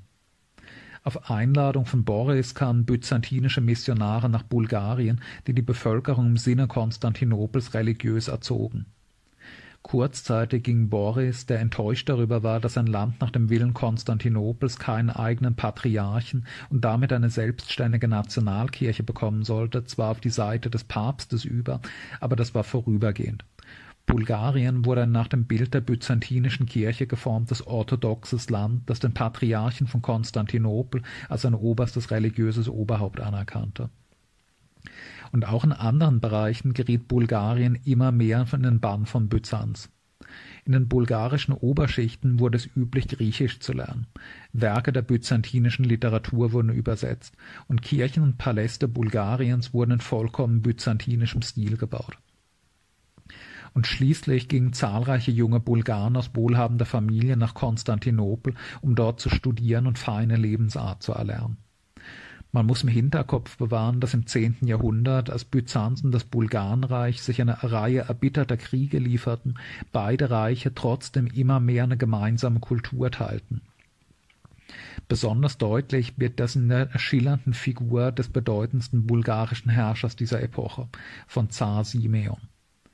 Simeon, der Sohn des ersten christlichen Bulgarenherrschers Boris, hatte seine Jugend in der byzantinischen Hauptstadt verbracht und an der Universität von Konstantinopel Philosophie und Theologie studiert, ehe er mit 22 Jahren nach Bulgarien zurückkehrte und dort zunächst Mönch wurde. 893 aber bestieg er nach der Absetzung seines Bruders Wladimir den bulgarischen Thron Simeon, der wegen seiner perfekten Beherrschung der griechischen Sprache, seiner Ausbildung in Konstantinopel und seiner ganz byzantinischen Sitten als Halbgrieche bezeichnet wurde, war ein Intellektueller auf dem Thron, der Gedichte, Geschichtswerke und theologische Texte schrieb dass Simeon kulturell selbst quasi ein Byzantiner war, hinderte ihn aber nicht daran, schon kurz nach seiner Thronbesteigung wegen einer handelspolitischen Auseinandersetzung das Kaiserreich anzugreifen, ihm in Thrakien eine Niederlage zuzufügen und im Friedensvertrag von 896 beträchtliche byzantinische Gebiete auf dem Balkan zu annektieren. Außerdem musste das Reich ihm einen hohen Tribut in Gold zahlen. In den nächsten sechzehn Jahren, in denen zwischen Bulgarien und Byzanz Frieden herrschte, dehnte Simeon seine Macht in Richtung Westen aus, unterwarf weite slawische Gebiete auf dem mittleren Balkan und schließlich wurde auch Serbien ein Vasallenstaat Bulgariens. Das Bulgarenreich war unter Simeon ein Großreich geworden, das den Großteil des Balkans beherrschte und von der Adria bis an die Schwarzmeerküste reichte. Eine Entscheidung musste irgendwann fallen, ob Bulgarien oder Byzanz den Balkan dominieren sollte. Im Jahr 912 kamen die Dinge ins Rollen. Kaiser Alexander weigerte sich den Bulgaren weiterhin den Tribut zu zahlen, der 896 vereinbart worden war, und provozierte damit einen neuen Krieg. Kurz nach dessen Beginn starb aber Alexander und das Reich stand auf einmal führerlos da, denn sein Neffe und designierter Thronfolger Konstantin war noch ein siebenjähriges Kind. Die Regierung wurde vorläufig von einem Regentschaftsrat unter Führung des Patriarchen von Konstantinopel Nikolaos Mystikos ausgeübt als Simeon mit seinem Heer im Jahr 913 vor den Mauern Konstantinopels erschien, wurde aber klar, dass er diese Situation ausnutzen und ein Ziel erreichen wollte, das über die bloße Besetzung einiger weiterer Grenzgebiete weit hinausging. Simeons Ziel war es, selbst byzantinischer Kaiser zu werden und Bulgarien und Byzanz zu einem gemeinsamen Reich zu vereinigen, mit ihm als Kaiser in Konstantinopel. Der eingeschüchterte Regentschaftsrat unter Führung des Patriarchen empfing Simeon zu Verhandlungen in der Stadt und traf folgendes Arrangement. Simeon erhielt vom Patriarchen den Titel eines bulgarischen Kaisers oder Zaren, wie es im Bulgarischen nun hieß. Gleichzeitig sollte der Kindkaiser Konstantin VII. mit einer Tochter Simeons verheiratet werden, womit Simeon als Schwiegervater des unmündigen Kaisers wohl die faktischere Leitung der Reichspolitik in die Hand bekommen hätte und sollte der kleine Konstantin sterben, was ja leicht geschehen könnte, wenn man ein Interesse daran hatte, wäre der Weg frei für Simeons formelle Übernahme der byzantinischen Kaiserkrone und sein Plan der Verschmelzung beider Reiche. Unter diesen Bedingungen zog Simeon mit seinem Heer ab in der Erwartung, seinem großen Ziel nun zum Greifen nahe zu sein aber kurz nach Simeons Abzug wurde das alles wieder hinfällig, als eine Palastrevolte in Konstantinopel die Regentschaft des Patriarchen beendete und die Kaiserin Mutter Zoe zur Regentin machte, die alle Vereinbarungen mit Simeon widerrief, womit der Krieg wieder losging. Im August 917 drang eine große byzantinische Armee in Bulgarien ein und wurde prompt vernichtend geschlagen. Simeon ging zum Gegenangriff über, schlug eine weitere byzantinische Armee in Thrakien und konnte nun plündernd tief ins jetzt wehrlose Griechenland vorstoßen, bis an den Golf von Korinth hinunter. Auch die durch diese Niederlagen diskreditierte Regentschaft Zoes wackelte jetzt. Neuer Regent wurde nun Romanos Lakapenos, wieder einem Militärdienst aufgestiegener armenischer Bauernsohn, der es zum Befehlshaber der kaiserlichen Flotte gebracht hatte und der im Jahr 920 zum Mitkaiser gekrönt wurde. Simeons Hoffnungen auf den Thron von Konstantinopel zu gelangen waren damit zerschlagen. Der junge Konstantin war jetzt fest in der Hand des Romanos Lakapenos, der von diesem Moment an allein die faktische Herrschaft ausübte, während der junge Konstantin eine nur repräsentative Figur war. Wenn Simeon, der sich trotzig den Titel eines Kaisers der Bulgaren und der Römer zugelegt hatte, jetzt noch der Herr Konstantinopels werden wollte, dann musste er sich die Hauptstadt mit Gewalt holen. Und so zog er im Jahr 924 wieder mit einer großen Armee vor die Mauern Konstantinopels aber es war hoffnungslos. Konstantinopel, die stärkste Festung der Welt, war für Simeons Truppen unannehmbar, mochte er draußen im Feld doch noch so viele Siege erringen. Wieder musste Simeon abziehen und sich nun dem Westen seines Großreiches widmen. Die von ihm gerade erst unterworfenen Serben hatten sich Byzanz zugewandt, und als er nach einem furchtbaren Krieg Serbien wieder unter bulgarische Oberhoheit gezwungen hatte, kassierte er 926 eine schwere Niederlage gegen die Kroaten unter ihrem König Tomislav. 927 ist Simeon gestorben zum Zeitpunkt seines Todes noch mit Planungen eines neuen Feldzuges gegen Byzanz beschäftigt, um doch noch mit Gewalt auf den Thron von Konstantinopel zu gelangen, auf den all seine Gedanken konzentriert waren. Die heroische Zeit des ersten bulgarischen Reiches endete mit Simeons Tod. Sein Sohn und Nachfolger Zar Peter war sofort bereit, mit Byzanz einen dauerhaften Waffenstillstand zu schließen, um seinen von den endlosen Kriegen Simeons ausgebluteten und finanziell erschöpften Reich Ruhe zu gönnen. Kaiser Romanos Lakapenos erkannte dafür den Zarentitel Peters an, gab ihm seine Enkelin Maria Lakapene zur Frau und akzeptierte die kirchliche Selbstständigkeit des von Simeon begründeten bulgarischen Patriarchats das in Lehre und Ritus zwar ganz auf der Linie der byzantinischen Kirche blieb, aber administrativ nicht mehr dem Patriarchen von Konstantinopel unterstellt war. Das von Simeon geschaffene Großreich zerfiel rasch. Die beiden unterworfenen slawischen Reiche von Serbien und Zachlumien schüttelten die bulgarische Oberhoheit bald wieder ab und wurden stattdessen Vasallenstaaten von Byzanz. Als ein paar Jahrzehnte später die Bulgaren sich mit dem neuen russischen Reich von Kiew gegen Byzanz verbündeten, unternahm Kaiser Johannes Zimisces im Jahr 971 eine Großoffensive, die in kürzester Zeit zur völligen Niederlage der Bulgaren und Russen und zum Zusammenbruch des bulgarischen Reiches führte im April 971 erstürmten die byzantinischen Truppen die bulgarische Hauptstadt Preslaw. Bulgariens russische Bundesgenossen mussten fliehen. Der letzte Zar wurde als Gefangener nach Konstantinopel gebracht und der bulgarische Staat für aufgelöst und von Byzanz annektiert erklärt. Freilich konnte diese Annexion nur in den östlichen Kerngebieten des bulgarischen Reiches tatsächlich vollzogen werden Große Teile der bulgarischen Aristokratie konnten sich nach Westen flüchten und dort in einstigen westlichen Randgebieten des Bulgarenreiches auf dem Gebiet des heutigen Südserbien, Mazedonien und Bosnien einen westbulgarischen Rumpfstaat aufbauen, der noch einige Jahrzehnte überdauert hat aber schon durch die gewaltigen Annexionen von 971 war das byzantinische Territorium auf einen Umfang angewachsen, den es seit dem sechsten Jahrhundert nicht mehr erreicht hatte. Überhaupt setzte ab dem mittleren zehnten Jahrhundert eine Welle stürmischer Expansion des Byzantinischen Reiches ein. Im Sommer 960 landete eine große byzantinische Armee auf Kreta und eroberte die Insel innerhalb einiger Monate vollständig von den Arabern zurück.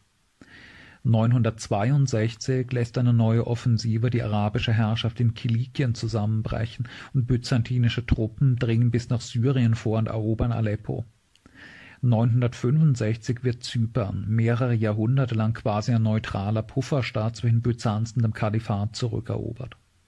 969 werden die territorialen Zugewinne in Syrien ausgebaut und das seit über 300 Jahren unter muslimischer Herrschaft stehende Antiochia, Sitz eines von fünf Patriarchen, zurückerobert Kaiser Johannes Zimisces besiegt, wie schon erwähnt, 971 Bulgaren und Russen, zerschlägt das bulgarische Reich und annektiert dessen östliche Teile. Ein Jahr später startet er eine Großoffensive in Syrien, die nicht nur annähernd ganz Syrien wieder unter byzantinische Herrschaft bringt, sondern bis tief nach Palästina hinein bis kurz vor Jerusalem führt. In einer militärisch so dominanten, glanzvollen Stellung hat Byzanz sich seit dem sechsten Jahrhundert nicht mehr befunden. Und nicht nur militärisch ging es aufwärts. Ab dem neunten Jahrhundert zeigt sich ein Aufschwung auf allen Gebieten, demografisch, ökonomisch und kulturell.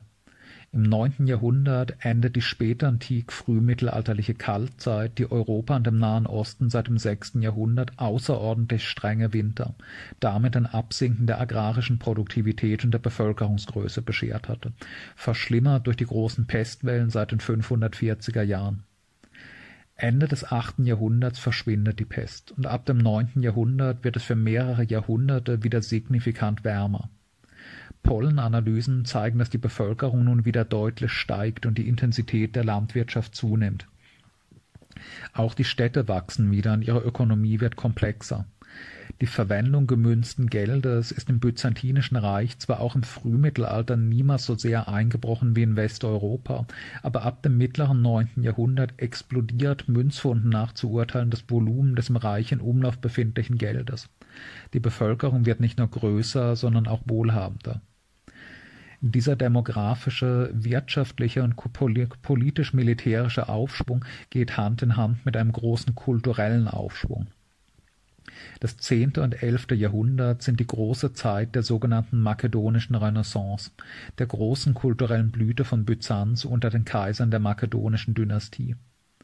Die Bautätigkeit, die lange Zeit weitgehend daniederlag, nimmt wieder Fahrt auf. Überall im Reich entstehen große neue Kirchen im neuen Typus der Kreuzkuppelkirche, im Inneren prachtvoll ausgestattet mit farbigen Mosaiken und Fresken.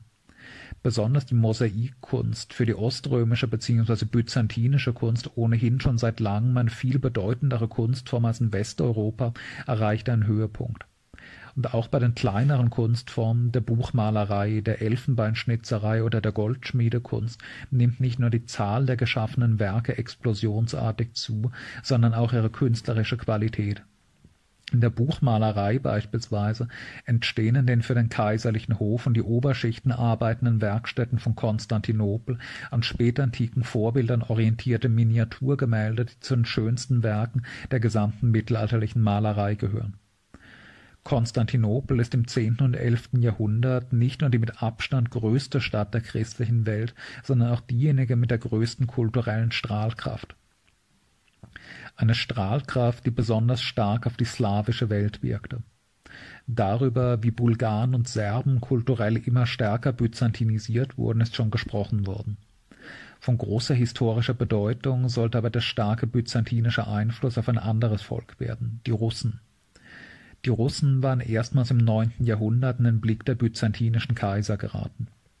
In der heutigen Ukraine und im südlichen Russland hatte sich damals ein erstes großes russisches Reich mit der Hauptstadt Kiew gebildet. Dieses Reich wurde anfangs möglicherweise von einer Oberschicht von Eroberern aus Skandinavien, von Wikingern beherrscht, und möglicherweise wurden aber auch noch skandinavische Krieger als Söldner engagiert. Diese Frage ist umstritten.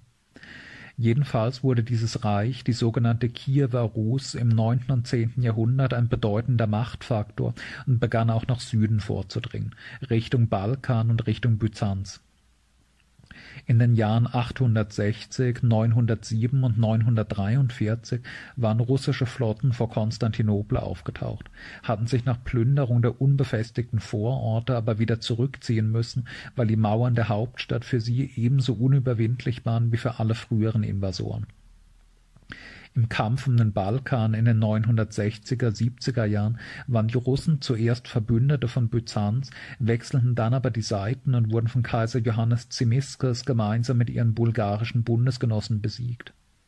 Das Kiewer Reich, das sich militärisch gegen Byzanz nicht hatte durchsetzen können, schloss Handelsverträge mit Konstantinopel und geriet immer mehr in den Bann seiner Kultur. Im Jahr 988 tritt Fürst Wladimir zum Christentum über und beginnt mit der Christianisierung seines Reiches nach byzantinischem Vorbild. Das russische Reich wird nun ein christlich-orthodoxer Staat, der den Patriarchen von Konstantinopel als religiöse Instanz anerkennt und dessen Kultur sich byzantinisiert.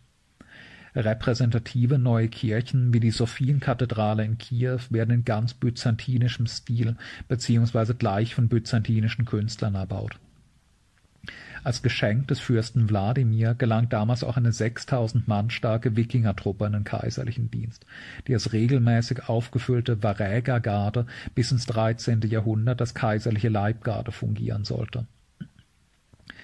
In einer Hinsicht aber beginnt Byzanz beispielsweise hinter den italienischen Stadtrepubliken hinterherzuhinken während Norditalien im zehnten und elften Jahrhundert Ansätze eines merkantilen Frühkapitalismus zu blühen beginnen, kann sich in Byzanz kaum eine bedeutende Handels- und Finanzbourgeoisie entwickeln, wie in Norditalien. Voraussetzung für das Aufblühen bürgerlich-kapitalistischer kleiner Handelsrepubliken in Italien war gerade das Fehlen einer starken monarchischen Zentralgewalt in dieser Region die byzantinische Herrschaft in Mittel- und Norditalien war, wie geschildert, schon im achten Jahrhundert zusammengebrochen. Zu formellen Oberherren Norditaliens waren danach die fränkischen Könige beziehungsweise später die an ihre Stelle tretenden deutschen Kaiser geworden.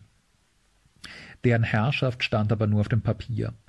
Ihr Machtzentrum lag nördlich der Alpen, viele hundert Kilometer entfernt, und eine feste staatliche Bürokratie, die auch in Abwesenheit des Herrschers dessen Gesetze hätte durchsetzen und dessen Steuern hätte eintreiben können, gab es im Fränkischen und dann im Deutschen Reich praktisch gar nicht.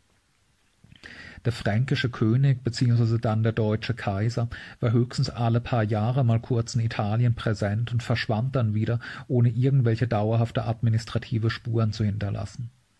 alle Versuche der deutschen Kaiser zwischen dem 10. und dem 12. Jahrhundert, irgendeine dauerhafte Verwaltungsstruktur in Italien zu etablieren, scheiterten. Und das hieß, die norditalienischen Städte konnten dieses Machtvakuum nutzen, sich selbst regieren und zu de facto völlig souveränen Stadtrepubliken werden, in denen das städtische Bürgertum sich selbst regierte, aus seinen eigenen Reihen seine Magistrate wählte eine für das eigene Handels- und Bankkapital besonders günstige Finanzpolitik wählen konnte, ohne dass irgendein König oder Kaiser sie durch übermäßige Steuern für die Finanzierung seiner Kriege und seiner Hofhaltung hätte auspressen oder sie politisch hätte bevormunden können. In Venedig, Pisa, Genua oder Mailand ist das Bürgertum schon im 10., 11. Jahrhundert die herrschende Klasse geworden und kann eine Politik ganz im eigenen Klasseninteresse gestalten. Die norditalienischen Kaufleute und Bankiers erringen dadurch ein handelspolitisches Übergewicht über alle anderen Kaufleute und Bankiers ganz Europas. Und schon zu dieser Zeit sind es die venezianischen oder pisanischen Flotten, die den Mittelmeerhandel dominieren, und diese territorial so kleinen italienischen Republiken werden durch ihre Wirtschaftskraft und ihre Flottenstärke im Hochmittelalter zu bedeutenden Machtfaktoren in Europa. Besonders spektakulär verläuft der Aufstieg Venedigs, lange Zeit eine byzantinische Provinzstadt, die auch im 10., 11. Jahrhundert noch die formelle Oberhoheit des byzantinischen Kaisers anerkennt und kulturell sehr stark byzantinisch geprägt ist. Die berühmte Markuskirche in Venedig beispielsweise ist eine Nachahmung der Apostelkirche in Konstantinopel im 11. Jahrhundert ist diese Anerkennung der Oberhoheit von Konstantinopel aber längst nur noch eine reine Formsache und Venedig tatsächlich eine souveräne, handelskapitalistische bürgerliche Republik und eine bedeutende eigenständige Flottenmacht geworden. In Byzanz ist eine so schwungvolle bürgerliche, handelskapitalistische Entwicklung dagegen kaum möglich. Denn hier herrscht anders als in Norditalien gerade das Gegenteil eines Machtvakuums. Der byzantinische kaiserliche Staatsapparat übt über sein gesamtes Territorium eine so direkte, umfassende, weitreichende bürokratische Herrschaft aus wie kein anderes mittelalterliches Reich auf seinem Territorium. Die kaiserliche Regierung regelt selbst kleine Details des Wirtschaftslebens, und zwar auf eine Weise, die nicht das Gedeihen des städtischen Bürgertums im Blick hat, sondern die Füllung der Staatskasse zur Finanzierung der ständigen Kriege. Schon unter Kaiser Nikephoros I. im frühen neunten Jahrhundert war der byzantinische Staat zum einzigen legalen Kreditgeber geworden und jedes private Kreditwesen kurzerhand verboten. Kredite durften nun ausschließlich bei den kaiserlichen Finanzbehörden aufgenommen werden, und zwar zu sehr hohen Zinssätzen von über 15 Prozent. Das brachte zwar Geld in die Staatskasse, machte die Entwicklung eines Bankwesens aber unmöglich und behinderte durch das hohe staatliche Monopolzinsniveau alle großen Investitionen. In den Städten galt ein langer Katalog von Regeln, die die kaiserlichen Behörden allen Handwerks- und Gewerbebetrieben auferlegten. Einen lebhaften Einblick in das byzantinische Wirtschaftsleben dieser Zeit liefert das sogenannte Buch des Eparchen aus dem zehnten Jahrhundert. Der Eparch war der vom Kaiser ernannte Chef der zivilen Verwaltung der Stadt Konstantinopel, zu dessen Aufgaben auch die Gewerbeaufsicht gehörte. Das Buch des Eparchen listet nun für Dutzende städtische Gewerbezweige in der Hauptstadt die geltenden Regeln auf. Der Staat bestimmte, wer unter welchen Voraussetzungen mit welchen Qualifikationen überhaupt was für eine Art von Betrieb eröffnen durfte. Der Staat bestimmte minimale und maximale Preise in vielen Bereichen. Der Staat verfügte, dass Handwerker und Händler zwangsweise Mitglied einer ihre Sparte umfassenden Gilde sein mussten, die den Mitgliedern genaue Vorgaben über ihre Arbeit machen konnte. Und der Staat belegte schließlich alle Betriebe mit sehr hohen Steuern, um möglichst viel Geld in die Staatskasse zu bekommen. Die ökonomische Entwicklung des städtischen Bürgertums war dadurch gehemmt, und die byzantinischen Kaufleute wurden im Laufe des Hochmittelalters im Mittelmeerhandel immer mehr überflügelt von den Italienern, vor allem von den Venezianern, Pisanern und Genuesen, und ab dieser Zeit gibt es in Konstantinopel selbst Niederlassungen italienischer Handelsfirmen. Die Zentralisierung der Macht im Byzantinischen Reich verstärkt sich um diese Zeit sogar noch. Die Gesetze Kaiser Leos des Weisen beseitigen an der Wende vom neunten zum zehnten Jahrhundert die noch bestehenden politischen Rechte des Senats von Konstantinopel und konzentrieren endgültig alle Macht in den Händen des Kaisers. Sitz dieser kaiserlichen Macht ist der große Palast, der sich hinter dem Hippodrom auf einem Gelände von rund 20.000 Quadratmetern erstreckt. Ein weitläufiges Parkgelände mit freistehenden einzelnen Pavillons und Hallen, mit mehreren Kirchen auf dem Palastgelände, einem Hallenbad, einem Polospielfeld und den Kasernen der kaiserlichen Garde. Einen lebhaften Augenzeugenbericht vom Glanz des Kaiserhofes im zehnten Jahrhundert liefert Liutprand von Cremona, Diplomat, Schriftsteller und Bischof, der mehrmals in diplomatischem Auftrag nach Konstantinopel reiste. Zuerst im Dienst König Berengars II., dann des deutschen Kaisers Otto. Von seiner ersten Reise im Jahr 949 zu Kaiser Konstantin VII. bringt er einen Bericht über seine Audienz mit. Bei Betreten der Audienzhalle im Palastkomplex begrüßten ihn zunächst metallene Löwen und auf einem goldenen Baum sitzende eiserne Vögel, die bei Eintreten des Besuchers durch eine mechanische Spielerei zu brüllen bzw. zu singen begannen. An den mechanischen Löwen und Vögeln vorbei wurde Liutprand vor den Thron des Kaisers geführt Während Liutprand sich, wie das Zeremonielles vorsah, dreimal vor dem Kaiser niederwarf, wurde durch einen anderen mechanischen Trick dessen Thron in die Höhe geschraubt, so dass der Besucher beim Aufblicken zum Kaiser nun hoch in die Luft blicken musste. Der Kaiser sprach nicht direkt zum Besucher, sondern über die Vermittlung seines Logotheten, quasi des Kanzlers, der die alltäglichen Regierungstätigkeiten erledigte. Liutprand übergab dann seine diplomatischen Geschenke silberne und goldene Becher, Prunkwaffen und vier kastrierte Sklaven, über die der Kaiser sich besonders gefreut habe. Drei Tage nach der Audienz wurde Liutprand die Ehre zuteil, zu einem Festmahl des Hofes eingeladen zu werden. In einer großen Festhalle auf dem Palastgelände der Dekanea Cubita waren neunzehn große Tische aufgebaut, um die herum die geladenen Gäste auf Polster liegen aßen in römischem Stil. In diesem informelleren Rahmen unterhielt sich der Kaiser nur noch persönlich mit Liutprand, der gut Griechisch sprach. Nach der Mahlzeit, die aus so vielen und so raffiniert zubereiteten Gängen bestanden habe, dass er sie gar nicht erst aufzählen wolle, erregte es Liutprands Staunen, als von der Decke der Halle aus per Seilwinde goldene Schalen mit Früchten als Nachtisch hinuntergelassen wurden. Danach traten zur Unterhaltung der Gäste Akrobaten auf, von denen Liutprand besonders einer beeindruckte, der auf seiner Stirn eine meterlange Stange mit Querbalken trug, auf die zwei fast nackte, nur mit Schürzen bekleidete Knaben hinaufstiegen und oben auf dem Querbalken mit größter Sicherheit akrobatische Kunststücke vollführten. Als besondere Auszeichnung durfte Liutprand schließlich auch an einer Zeremonie teilnehmen, die offensichtlich jedes Jahr zu Palmsonntag stattfand. Dabei versammelten sich die höchsten zivilen Verwaltungsbeamten und Offiziere des Reiches im Kaiserpalast und erhielten nach ihrem Dienstrang gestaffelt aus den Händen des Kaisers ein Geldgeschenk in Form eines Säckchens mit Goldmünzen. Bis zu 24 Pfund Gold für die höchsten Ränge, beispielsweise den Oberbefehlshaber der Landtruppen, den Oberbefehlshaber der Flotte oder der Logothet, das Haupt des Kabinetts. Als Liutprand voller Neid auf diese Ausstell Austeilung sagenhafter Reichtümer blickte, lächelte der Kaiser an diesem ebenfalls ein Pfund Gold und ein Prachtgewand überreichen. Insgesamt zog sich die Verleihung der Prämien über vier Tage, wobei die hinteren Ränge nicht mehr vom Kaiser persönlich, sondern einem Beauftragten ihr Gold ausgeteilt bekamen.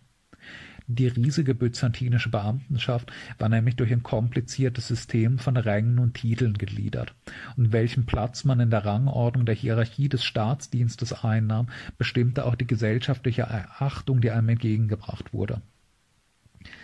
Den Höhepunkt seiner Machtentfaltung erreichte das Mittelbyzantinische Reich unter der langen Regierungszeit Kaiser Basileios II. von 976 bis 1025. In seinen knapp fünfzig Regierungsjahren hat Basileios II. fast ununterbrochen Krieg geführt, wobei sein Hauptfeind das wiedererstandene Bulgarenreich war. Das Bulgarenreich war zwar 971 von Kaiser Johannes Zimisces zerschlagen und seine östlichen Teile annektiert worden, aber die bulgarische Aristokratie hatte sich in die gebirgigen westlichen Reichsteile flüchten können, im heutigen Serbien, Mazedonien, Kosovo, Bosnien und Albanien. Aus diesen übrig gebliebenen Teilen entstand ein neuer bulgarischer Staat, der unter seinem Zaren Samuel wieder ein bedeutender Machtfaktor werden und Raubzüge tief ins byzantinische Griechenland hinein unternehmen konnte. In einer Reihe von sich über rund zwei Jahrzehnte erstreckenden Feldzügen gelang es Basileios II., dieses wiedererstandene Bulgarenreich zu vernichten. Nach dem letzten großen Sieg über die Bulgaren im Jahr 1014 ließ der Kaiser 14.000 gefangenen bulgarischen Kriegern die Augen ausstechen. In jedem Hundertsten nur ein Auge. Diese Einäugigen zu Führern bestimmen, die den schrecklichen Zug zu Zar Samuel führen sollten, der sich in die Berge hatte flüchten können. Der Zar solle bei Ankunft seiner Bulgar verstümmelten Armee in Ohnmacht gefallen und zwei Tage später gestorben sein. Das bulgarische Reich war endgültig vernichtet, der gesamte Balkan südlich der Donau wieder unter byzantinischer Herrschaft. So groß waren die europäischen Besitzungen des Reiches seit der Zeit Justinians nicht mehr gewesen. Auch im Osten erzielte Basileios militärische Erfolge. Armenien kam wieder unter die Herrschaft Konstantinopels sein Projekt einer großen Landung auf Sizilien, um nach dieser im neunten Jahrhundert an die Araber gefallene Insel zurückzuerobern, hat Basileios vor seinem Tod 1025 nicht mehr verwirklichen können. Aber auch so hatte das Reich am Ende seiner Regierungszeit seine maximale Ausdehnung seit knapp einem halben Jahrtausend erreicht die Herrschaft Konstantinopels reichte jetzt von Apulien und Kalabrien im Westen bis in den Kaukasus im Osten und von der Krim und der Donau im Norden bis in die syrische Wüste im Süden. Das Reich schien machtvoll und gefestigt wie seit Jahrhunderten nicht mehr. Aber keine fünfzig Jahre nach Basileios Tod sollte die nächste dramatische Krisenperiode beginnen. Aber dazu im vierten Teil.